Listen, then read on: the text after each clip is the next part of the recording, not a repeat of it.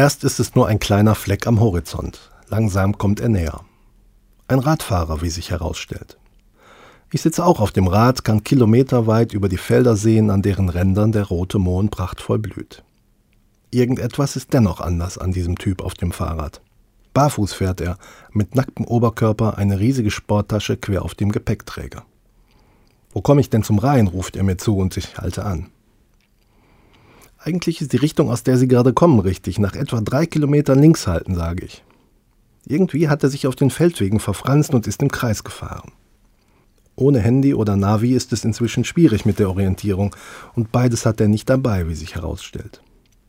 Ich lotse ihn einige Kilometer durch die schilderlose Gegend und bin natürlich neugierig.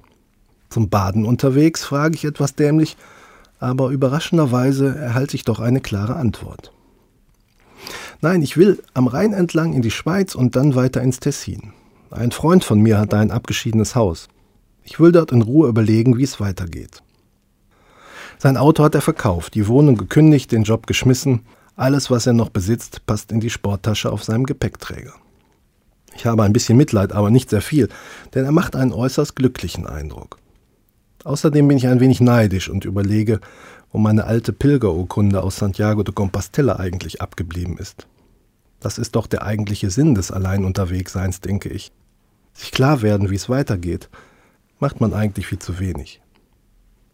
Auch wenn der Fremde weder Harpe Kerkeling noch Jesus ist, schenke ich ihm meine Wasserflasche, einen Müsliriegel und 10 Euro. Er nimmt dankend an. Gott befohlen, sage ich. Und viel Rückenwind, besonders wenn es wieder mal bergauf gehen sollte. Und jetzt immer den Schildern Richtung Remagen folgen, keine Angst, geht jetzt erstmal lange Zeit bergab. Kann ich gebrauchen, meint er, besonders den Rückenwind. An Gott habe ich aber schon ewig nicht mehr gedacht. Er aber bestimmt an Sie, sage ich, schwinge mich aufs Rad und fahre davon.